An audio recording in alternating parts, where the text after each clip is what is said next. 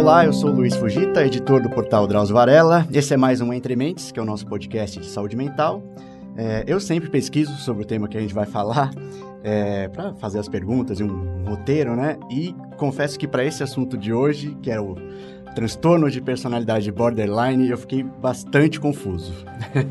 Imagino. É, e a dificuldade que eu senti foi porque ele parece um transtorno muito desgastante para a pessoa, porém os sintomas são muito diversos, você até é daqueles que você reconhece quando vê alguns exemplos, quando eles vão tentar explicar um exemplo de, de um caso desses. Conheço pessoas com alguma coisa parecida com isso. É, então a gente sempre fica naquele limiar, cara, mas conheço alguém assim, mas não tão extremo, né? E ele pega de vários outros transtornos que a gente conhece um pouco mais, porque são mais falados, né? Para entender melhor esse transtorno, que é bastante complexo, né, pelo que eu vi, temos aqui hoje o Dr. Marcos Zanetti, que é psiquiatra e docente do Instituto de Ensino e Pesquisa do Hospital Sírio-Libanês. Obrigado, doutor. Imagina, eu que agradeço, Luiz, é um prazer estar aqui hoje. É, o doutor, não sei se para os profissionais é tão confuso quanto é para mim, né? Às vezes na psiquiatria tem disso, mesmo para quem trabalha com isso, é um diagnóstico difícil, né? É, mas para começar e primeiro explicar o que é, né, um pouco desse transtorno, é, queria que o senhor tentasse traçar um quadro geral para explicar, né? O que, que é um, um quadro que seria definidor para uma pessoa entender? O que, que é um, um quadro de diagnóstico de transtorno de personalidade borderline?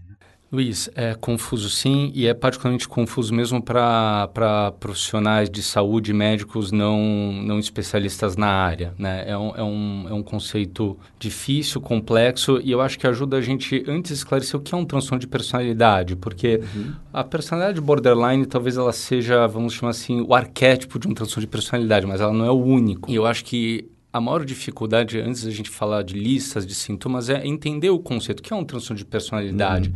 Personalidade todos nós temos, mas o que define um transtorno de personalidade? Essa definição, ela é de certa forma arbitrária, mas ela parte de um contínuo e a gente vai usar essa caracterização de uma pessoa que tem um transtorno de personalidade quando Uh, esses traços de personalidade que são desenvolvidos ao longo da infância, adolescência, né, a idade adulto jovem, eles se tornam é, bastante desadaptativos e, e, e, e, causam sofrimento na pessoa ou mesmo nas pessoas familiares e sociedade ao redor. E existe um, uma manifestação que é comum a todos os transtornos de personalidade, inclusive a personalidade borderline, e que essa eu acho que é o mais difícil as pessoas entenderem, que é o prejuízo de cognição social. Uhum.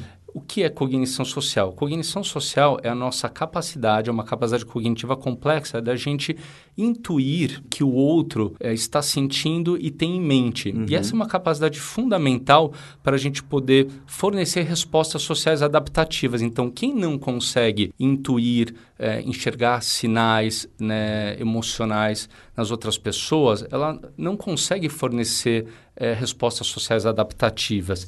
E se a gente for pegar é, essa, o prejuízo na cognição social, como eu disse, é uma característica comum a todos os transtornos de personalidade, que, pasmem, tem uma prevalência estimada de 6 a 10% na população uhum. em geral.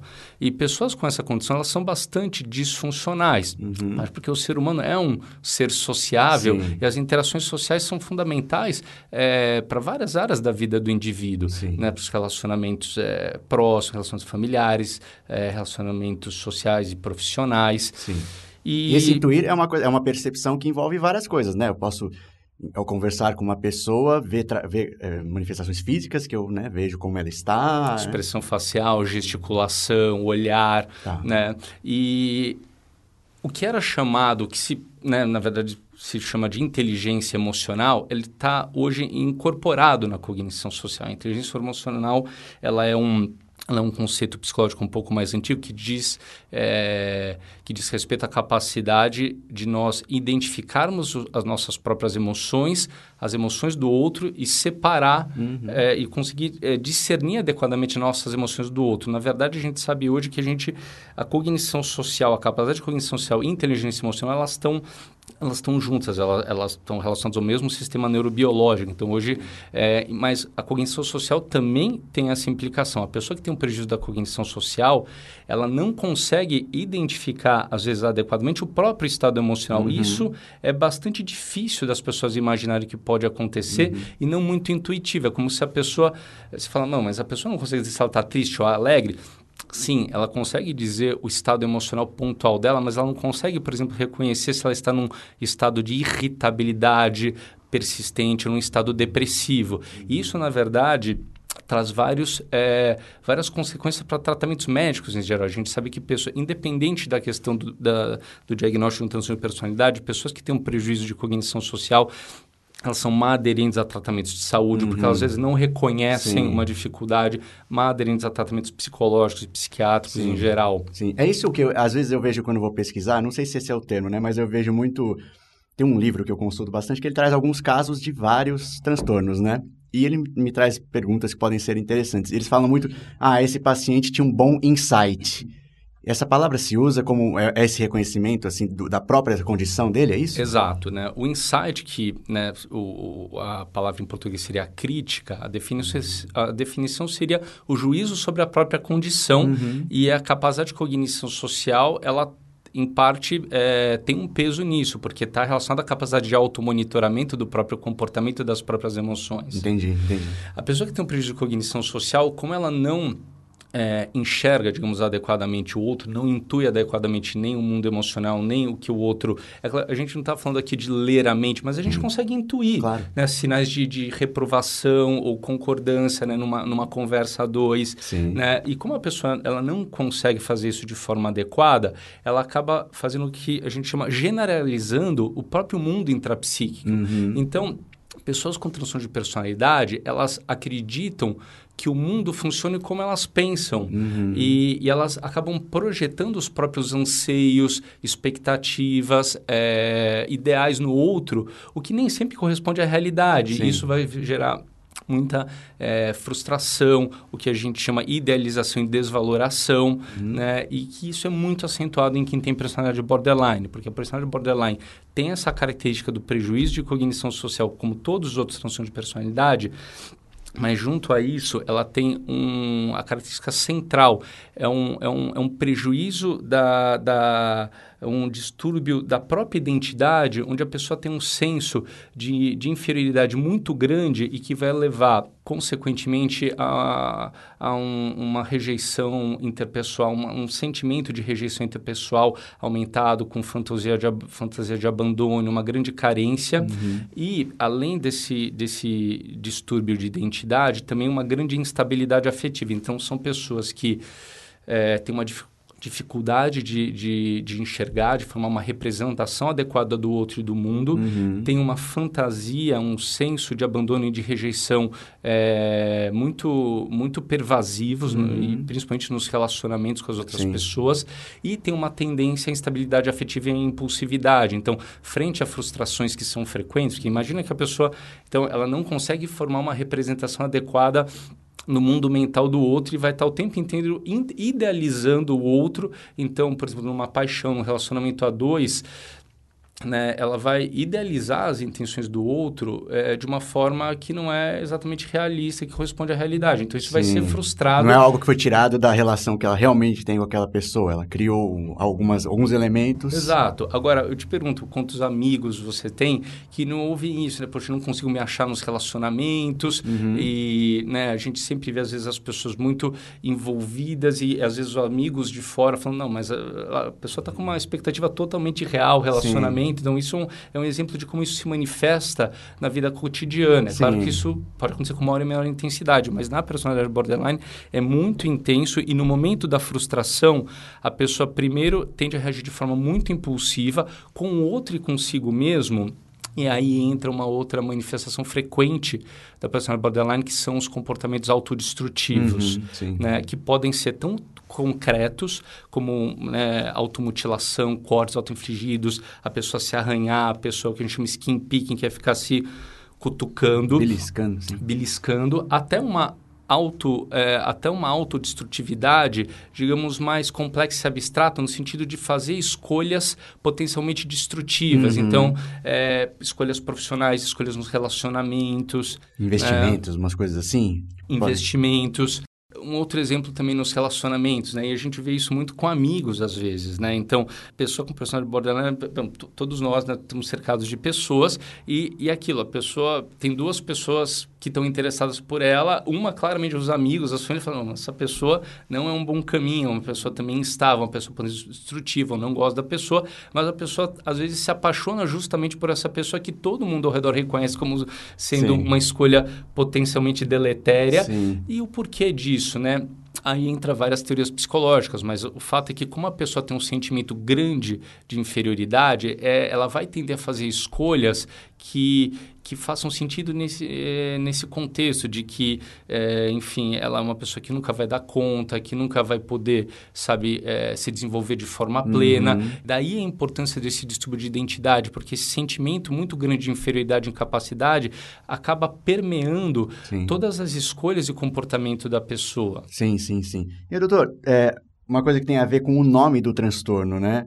Por que, que ele seria vai, o, em português, né? Apesar de chamarem mais de borderline, o que, que seria esse limítrofe, né? Que tem no nome, que seria transtorno de personalidade limítrofe. Por que, que tem?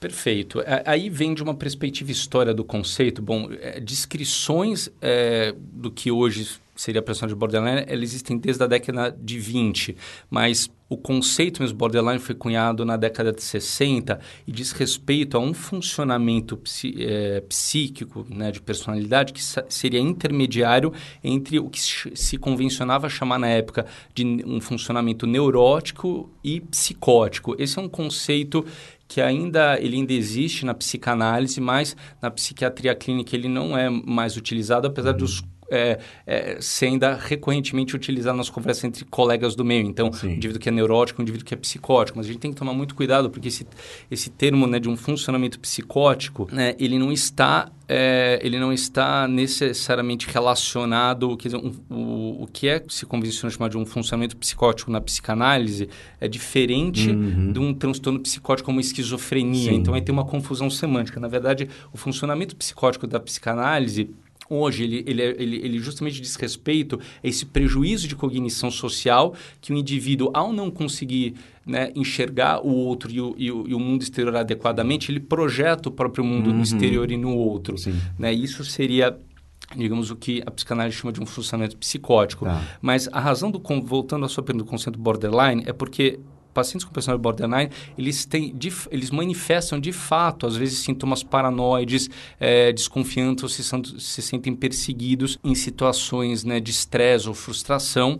Não são todos os pacientes com personalidade borderline que manifestam isso de forma tão assim evidente, mas existem alguns pacientes, ah, depende aí do estudo de 20% a 40%, fazem mesmo, entram em estados é, mesmo né, considerados hoje, digamos, pela psiquiatria clínica como psicóticos, mesmo uma persecutoriedade transitória. Uhum. Então, isso também pode acontecer no conceito da personagem borderline e também contribuir para a confusão e a complexidade Sim. do conceito. Sim, entendi. Um outro que me, quando você começa a pesquisar e que vem logo à mente é uma confusão com transtorno bipolar, por causa de uma, dessa questão da instabilidade, digamos que é uma palavra que aparece muito nas descrições. A gente já fez um programa sobre transtorno bipolar, acredito que quem, quem tenha ouvido vai meio que perceber que não é a mesma coisa. É, mas queria que o senhor explicasse um pouquinho qual é a diferença principal entre os dois, já que os dois, digamos, têm polos diferentes de, de humor. Então, é, na verdade, o conceito de transtorno borderline, a gente está falando de classificações de natureza diferente. Uhum. O transtorno bipolar diz respeito a, a uma alteração, persi alterações persistentes do humor que podem ocorrer na personalidade borderline.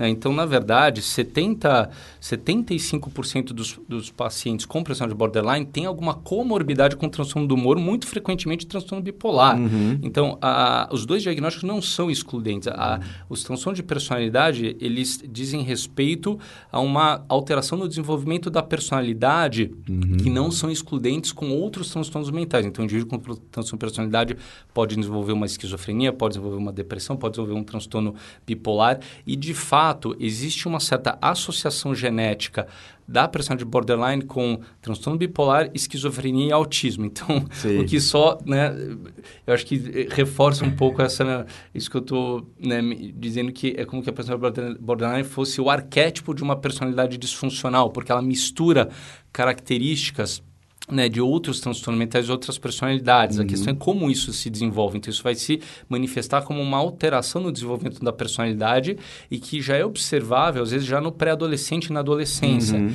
Essa é uma outra também tema que ainda é um pouco controverso, mas até não muitos anos atrás, é, convencionava se você não poderia fazer um diagnóstico de personalidade borderline na adolescência, é, é, em parte pela questão do estigma, em parte pela questão de que a personalidade ainda está em desenvolvimento. Uhum.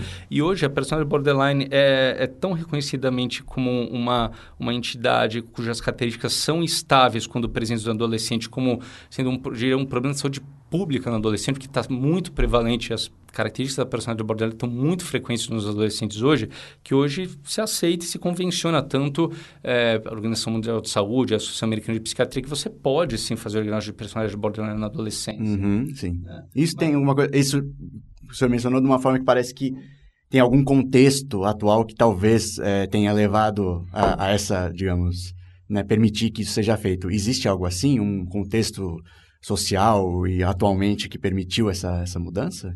É, Acredita-se que sim, né? Então, primeiro, empiricamente, a gente está vendo, parece que um aumento na frequência e na prevalência da personalidade borderline na, na população, principalmente em jovens. Então, uhum. só para você ter uma ideia, é, os últimos grandes estudos epidemiológicos que avaliaram a prevalência de personagem borderline na população já tem mais de 10 anos, foram feitos em 2004, 2005 nos Estados Unidos, e encontraram uma prevalência geral na população de quase 6%, então que já é alta. Sim.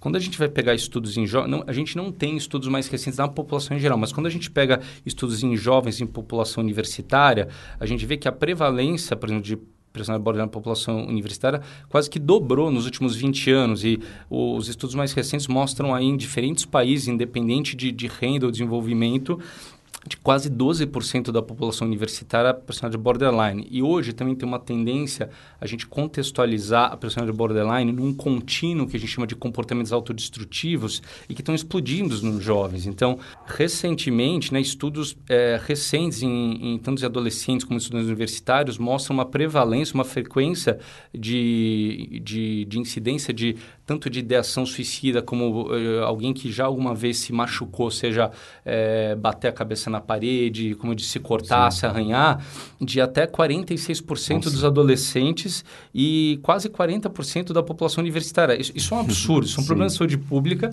que Sim. não está sendo reconhecido. Os médicos, em geral, não sabem diagnosticar, se sentem impotentes. Eu dou muitas aulas sobre isso no hospital geral e para médicos não psiquiatras, e eles falam que eles reconhecem, mas que eles não, eles se sentem paralisados, porque não é uma coisa que tem sido adequadamente, ensina, sido adequadamente ensinada na, na faculdade de medicina. Sim. Mas, então, empiricamente, sabe-se que está se tornando cada vez mais frequente. Quais são as razões?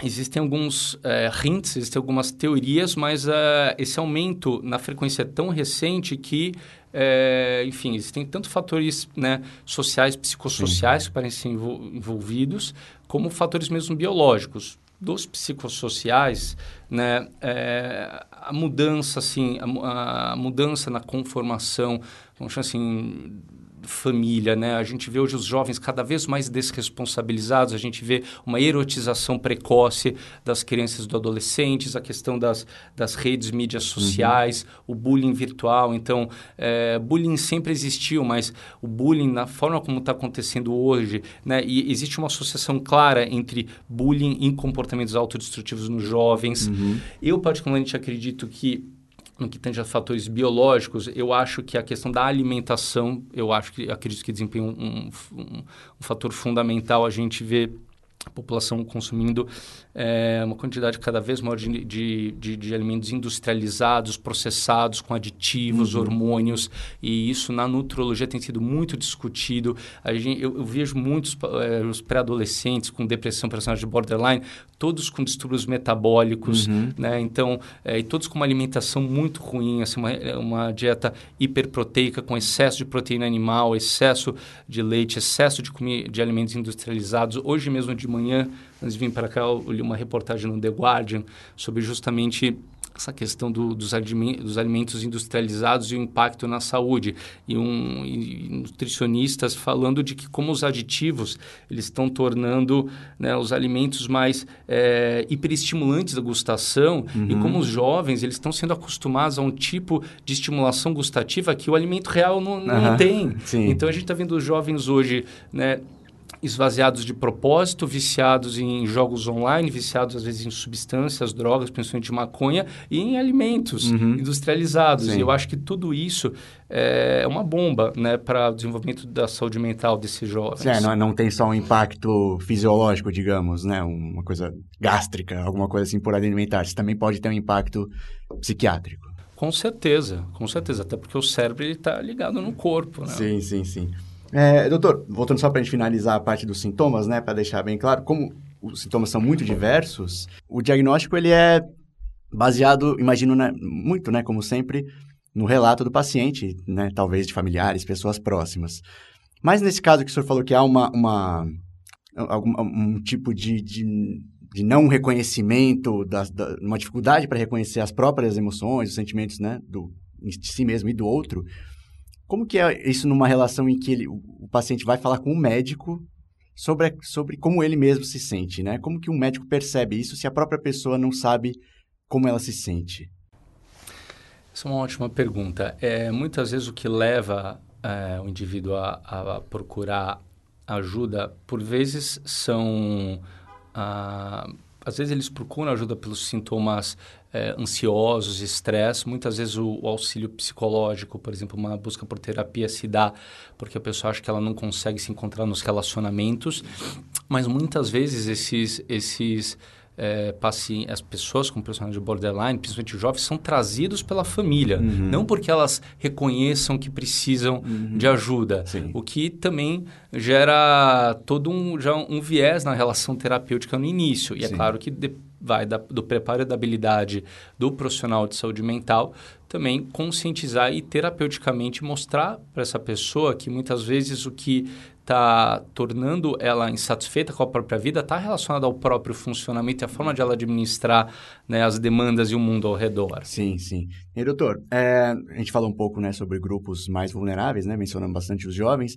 É, existem outros grupos que têm, falando de fatores de risco, né, que estariam mais vulneráveis a esse tipo de transtorno? Sim. Então, por um lado, existe sim uma, como eu disse, uma associação genética com alguns outros transtornos mentais. Então, assim, familiares de, de, de, de indivíduos que têm transtorno bipolar ou esquizofrenia ou autismo têm um risco genético aumentado para desenvolver é, de borderline, uh, mas existem alguns fatores ambientais que são claramente consistentemente associados a um maior risco. Então, principalmente indivíduos que passaram por traumas, vivenciaram traumas ou adversidades precoces, principalmente abuso físico e sexual, é, perda precoce dos pais uh, também. Esses são, digamos, os, os fatores ambientais mais classicamente associados, uhum. né? mesmo, digamos, pré-anos 2000, assim, Sim. isso já sempre foi associado. Agora, né, nos anos mais recentes, essa superestimulação, esse bullying virtual, isso tudo tem sido cada vez mais consistentemente associado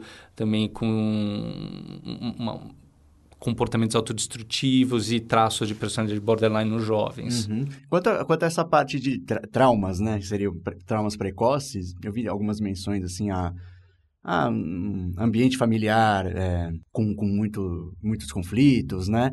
Precisa ser algo muito traumático, como um abuso, ou simplesmente um, um, um lar com um pouco menos de, de laços afetivos é, é pode ser suficiente para gerar um transtorno desse numa pessoa? Pode ser suficiente, sim. Na verdade, acho que aí vai da interação do ambiente com o temperamento da criança, que é, aí é um outro conceito, né, que é, também não é tão intuitivo para as pessoas, que existe um direcionamento é, genético hereditário em como né, as crianças processam os estímulos e as informações ao redor, que é o que a gente é, chama de temperamento, seria o Sim. traço de personalidade mais geneticamente, biologicamente determinado. Então, às vezes você pega, vou dar um exemplo cotidiano que eu sempre dou em aula, você pega duas crianças de 5 anos que estão bagunçando na sala de aula, as duas crianças tomam a mesma bronca da professora. Uhum. Uma nem vai registrar aquilo na memória, a outra vai aquilo, aquele episódio vai ficar né, marcado vai na memória remoendo. dela, vai ficar remoendo até a idade adulta. E o que, que determina né, esse peso que as coisas têm? É o temperamento. Então, é, nem todas as pessoas, aliás, tá, é uma minoria das pessoas que uh, das crianças que sofrem é, algum tipo de abuso físico ou sexual que vão desenvolver personalidade claro. borderline, mas 80% ao redor de 80% das pessoas que têm personalidade borderline sofreram algum tipo de abuso é, físico ou sexual na infância. Certo. Para ser bem sincero, é, é, esse dado, eu diria que ele ainda é desses estudos epidemiológicos. Hoje, talvez, se a gente fosse pegar, né, talvez outros, é, outros fatores, aí, o bullying, é, a ausência né, dos pais, quer dizer, essa mudança cultural que está tá vindo muito rápida e grande na, nas famílias, né, cada vez mais, né, as famílias estão, os, os pais né, casam, separam com uma velocidade né, muito grande, existe uma, né, uma, uma ausência muitas vezes de, um, de, uma, de uma referência estável para a uhum. criança, e isso, independente de qualquer a, abuso físico ou sexual perpetrado, perpetrado é também um, um fator que né, os especialistas discutem muito, como muito importante para o desenvolvimento da personalidade. Então, uhum. a ausência disso de um, de um, de, de um modelo né, de, de, de materno, paterno estável para a criança, né, para que ela possa, digamos, guiar né, e, e, promover uma segurança, é, isso também a ausência, a ausência desse modelo independente de, de, de, uma perda, assim, de uma morte real, uhum. é, mas pela própria desestrutura da família, sem dúvida é, é, é um fator também que pode levar a personagem de borderline. Sim. doutor, o senhor tinha mencionado antes, né, aquela questão de, de, da, da pessoa ter uma personalidade com um sentimento de inferioridade muito forte, né?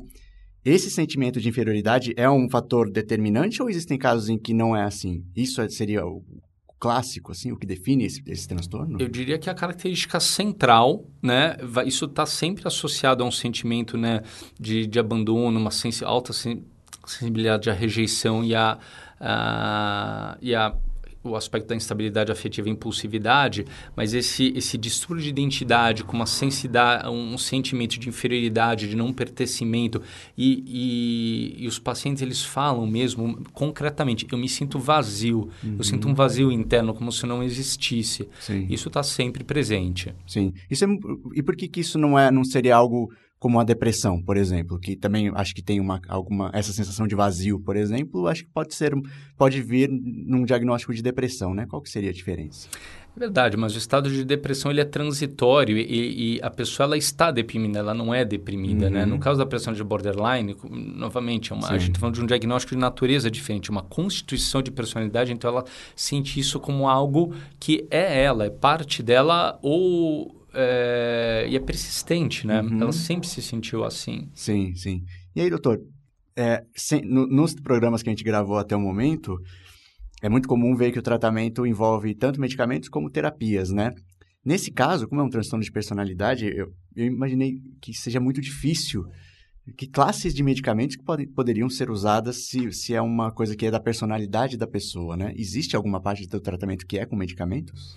Existe sim, apesar de que eu acho que é importante frisar que o, o cerne do tratamento é com abordagem terapêutica, né? É, eu diria que não é possível tratar uma pessoa de borderline sem uma psicoterapia individual e uma, é, uma terapia familiar, de uhum. família. Eu, inclusive, na minha prática clínica, no meu consultório, eu coloco como é, pré-requisito ao tratamento médico, a aceitar fazer o tratamento médico desse paciente, se a família se dispor a uma uhum. terapia, Sim. porque a dinâmica familiar acaba tendo um papel fundamental né, na, no desencadeamento de crises e no, re, no, no reforço de comportamentos disfuncionais Sim. e mas isso posto, né, onde entra o tratamento farmacológico? Uhum. Né?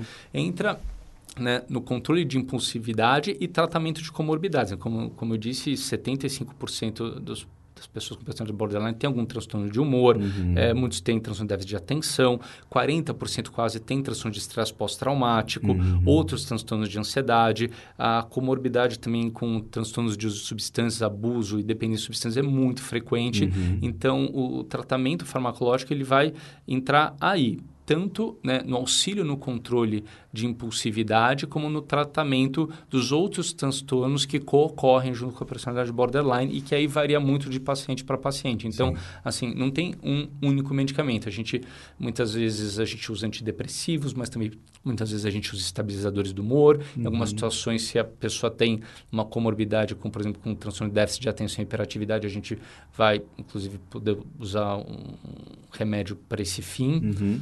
Né? Mas e... o CERN é o tratamento psico, psicoterapêutico. Sim. E aí, doutor, como o senhor mencionou, né, é, o senhor mesmo exige que haja um envolvimento da família na parte da psicoterapia, Sim. né? E como que é nesse caso? É uma terapia que se faz com, com cada membro daquela família ou todo mundo está junto e é uma sessão de terapia com todo mundo ali?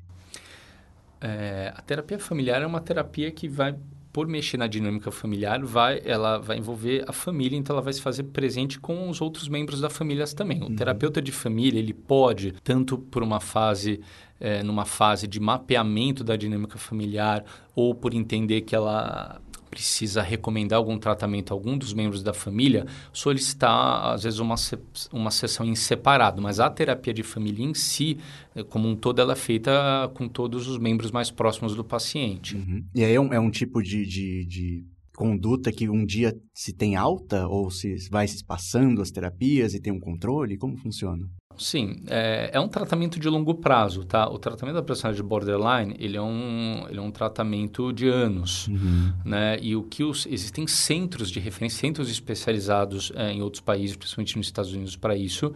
E, e, o que esses centros mostram é que é, por um lado, é sim possível obter uma melhora, tá? Mas essa melhora, ela vem né, a um custo bastante alto de muitas intervenções, então tratamento psiquiátrico, psicoterapia individual, terapia de família. Uhum. E, e o que se consegue, principalmente, é uma redução muito grande, né?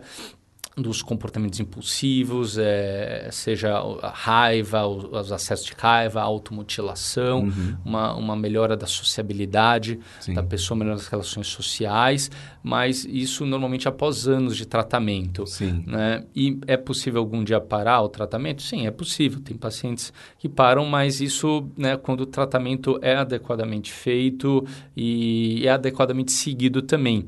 E, por exemplo, no nosso meio no Brasil, existem pouquíssimos é, centros especializados, é, os recursos para tratamento dessa condição são muito escassos e como você pode imaginar, então assim, quando eu digo recurso, eu estou falando tanto aqui na rede pública como na saúde suplementar nos convênios. Sim. Na verdade, é, eu, eu acho que vocês viram pelos dados que eu apresentei, isso é um problema na saúde pública, existe uma epidemia de traços né, autodestrutivos e borderline uhum. nos jovens e que ao meu ver, tanto o poder público como é, a saúde suplementar estão ignorando, estão fingindo uhum. que não é com eles. Sim. Mas a bomba estoura para eles, porque a gente sabe que essas pessoas elas usam mais o serviço de saúde. Uhum. Quando você pega, por exemplo, é, estudos em atenção primária, unidade básica de saúde, você vê que 40%, 40, 50% dos atendimentos é, na unidade básica de saúde acabam sendo feitos para pacientes com transtorno de personalidade uhum. que acabam tendo um maior nível de, de somatização, Sim. de busca por, por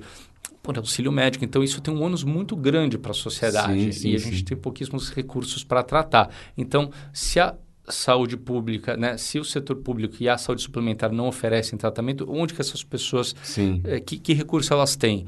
A saúde privada é caríssimo. Imagina um tratamento que demanda uhum. psicoterapia individual toda semana, é, psicoterapia de uhum. família, que seja duas vezes por mês, mais atendimento psiquiátrico, pouquíssimas pessoas conseguem é, claro. é, realmente arcar com esse tratamento. Claro. E são pacientes que eles frequentam muito os serviços de saúde, mas não, não para resolver esse transtorno, para realmente identificar esse transtorno demora. Enquanto isso, elas vão fazendo parte do sistema para essas outras comorbidades. Exatamente, digamos. porque a personalidade borderline, por exemplo, está associado a um maior risco de dor crônica. Hum. É, 10% dos pacientes com personalidade borderline acabam efetivando suicídio, mas uma proporção muito maior disso tem comportamentos autodestrutivos recorrentes que vão demandar assistência médica.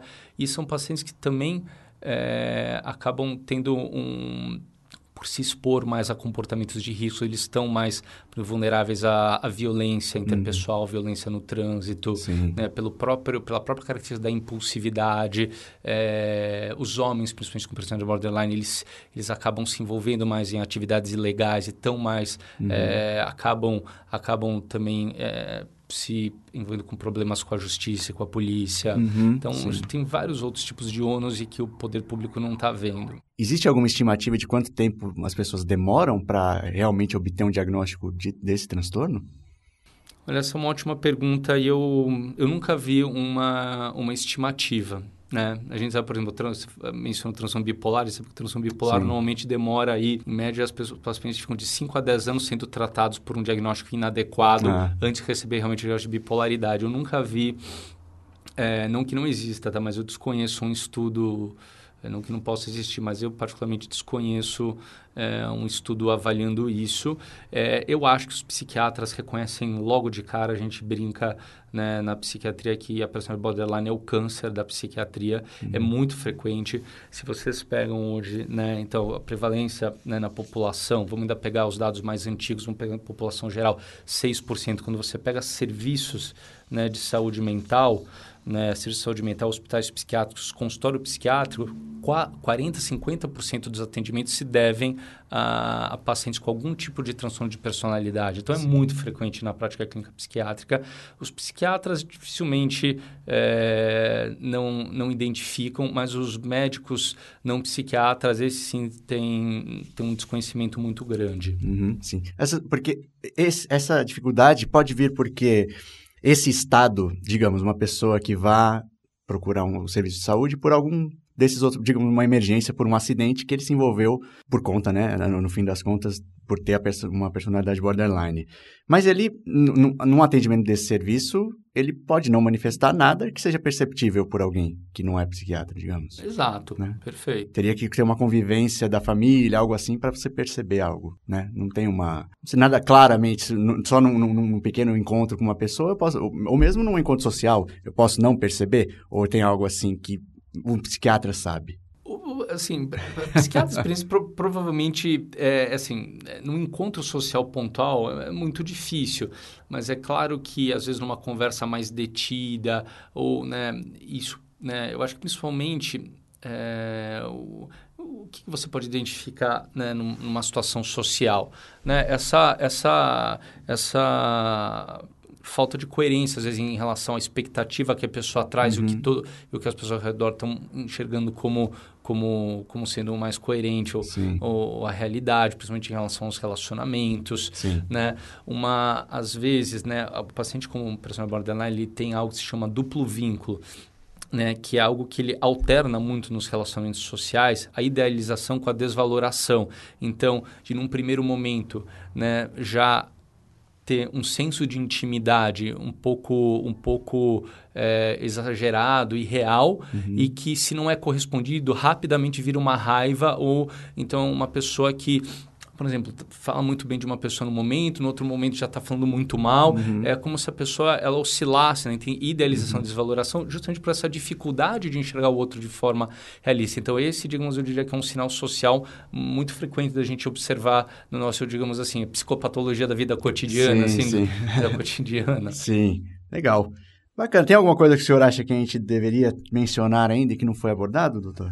Eu só reforço isso. Eu acho que é um problema de saúde pública uhum. e que os profissionais de saúde não, né, fora da área de saúde mental e que mesmo o poder público ainda não se deu conta da gravidade dos custos para a sociedade. Ele é muito menos falado do que a depressão, digamos, que todo mundo tem muito produto, muita, muito conteúdo sendo feito sobre e as pessoas conhecem mais, né? O borderline ele não você ouve falar tão pouco dele que ele não parece tão prevalente assim, como o senhor falou, né? Verdade. Eu acho que talvez pela complexidade do conceito mesmo, né? Eu acho que essa questão da cognição social não é algo que... Eu acho que falta saúde mental ser mais estudada na escola mesmo. Uhum. Né? Então, na escola, as crianças aprendem o que é diabetes, o que é pressão alta, mas não se fala de saúde mental. Sim. Não se fala de saúde mental. Talvez isso, eu acho que tem um peso de um viés de, né, da, da antipsiquiatria, né, uhum. de, de, de, das décadas passadas. Então, saúde mental não é ensinado nas escolas, né? Uhum. É, é, é, porque é, parece que é mais fácil, palatável ou aceito de, né, você falar de conceitos médicos mais simples. Eu acho que a depressão entra nisso, né? Hoje a depressão é muito falada como uma doença, o que também, ao meu ver, é, é, desculpa a franqueza, é uma bobagem. A depressão, ela também é um conceito complexo. Ela vive final comum de muitas coisas. Reduzir isso sabe, ah, uma, uma falta de serotonina no cérebro é uma, é uma simplificação excessiva que também não ajuda as pessoas a, a realmente identificar, por exemplo, é, próprias dificuldades pessoais né, na forma como administra as demandas e o estresse do dia a dia que podem estar contribuindo uhum. para a depressão. Claro, ah. sim. É, doutor, bom, é, parece uma coisa que a, a gente pode identificar bastante em conhecidos nossos, né, pelo que a gente falou, é, e se uma pessoa identificar em um familiar, em um amigo, o que, que ele pode recomendar para essa pessoa, para ajudar essa pessoa? Né? Eu acho que é, a, a, primeira, a primeira atitude seria buscar mesmo auxílio de um profissional de saúde mental. Eu acho que pode ser um psicólogo, né? uhum. né? não necessariamente você precisa de um psiquiatra. Acho que o um bom psicólogo ele, ele é capaz de sim, identificar a personagem borderline e se é, existem, né, acho que como a gente conversou, é, diferentes, vamos chamar assim, intensidades e gravidades mesmo. Então, assim, nem todo, nem toda pessoa que tem traço de de borderline necessita ah. um tratamento medicamentoso ou necessariamente um tratamento psiquiátrico. Uhum. Então, acho que, mas buscar, seja um psicólogo, seja um psiquiatra para uma primeira avaliação, para confirmar ou não diagnóstico e definir um plano terapêutico.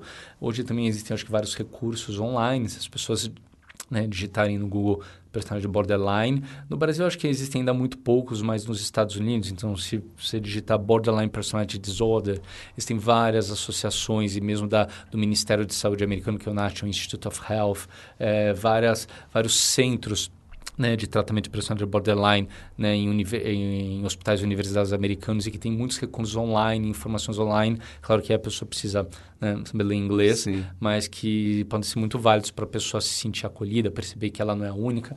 E como a gente falou, na verdade, está muito frequente assim. Então, né, é, como eu falei, alguns estudos em alguns países, 46% dos adolescentes já tiveram, já pensaram em se matar ou se machucar ou se machucar em algum momento na vida. Uhum, sim. Legal, doutor. Muito obrigado por ter aceitado o convite, por todos esses esclarecimentos. Muito obrigado. Foi um prazer. Lembrando que você pode ouvir esse podcast nos agregadores de podcast, no iTunes ou no portal Drauzio Varela. Se você quiser mandar comentários ou sugestões de pauta, pode mandar no meu Twitter, que é o LuizFugitaJR, ou nas redes sociais Drauzio Varela. É só lembrar de colocar a hashtag Entrementes para a gente conseguir encontrar mais fácil no meio dos vários comentários que a gente recebe. É, mas a gente vai tentando ver os temas que as pessoas querem ouvir para chamar entrevistados e gravar um programa. Até o próximo mês.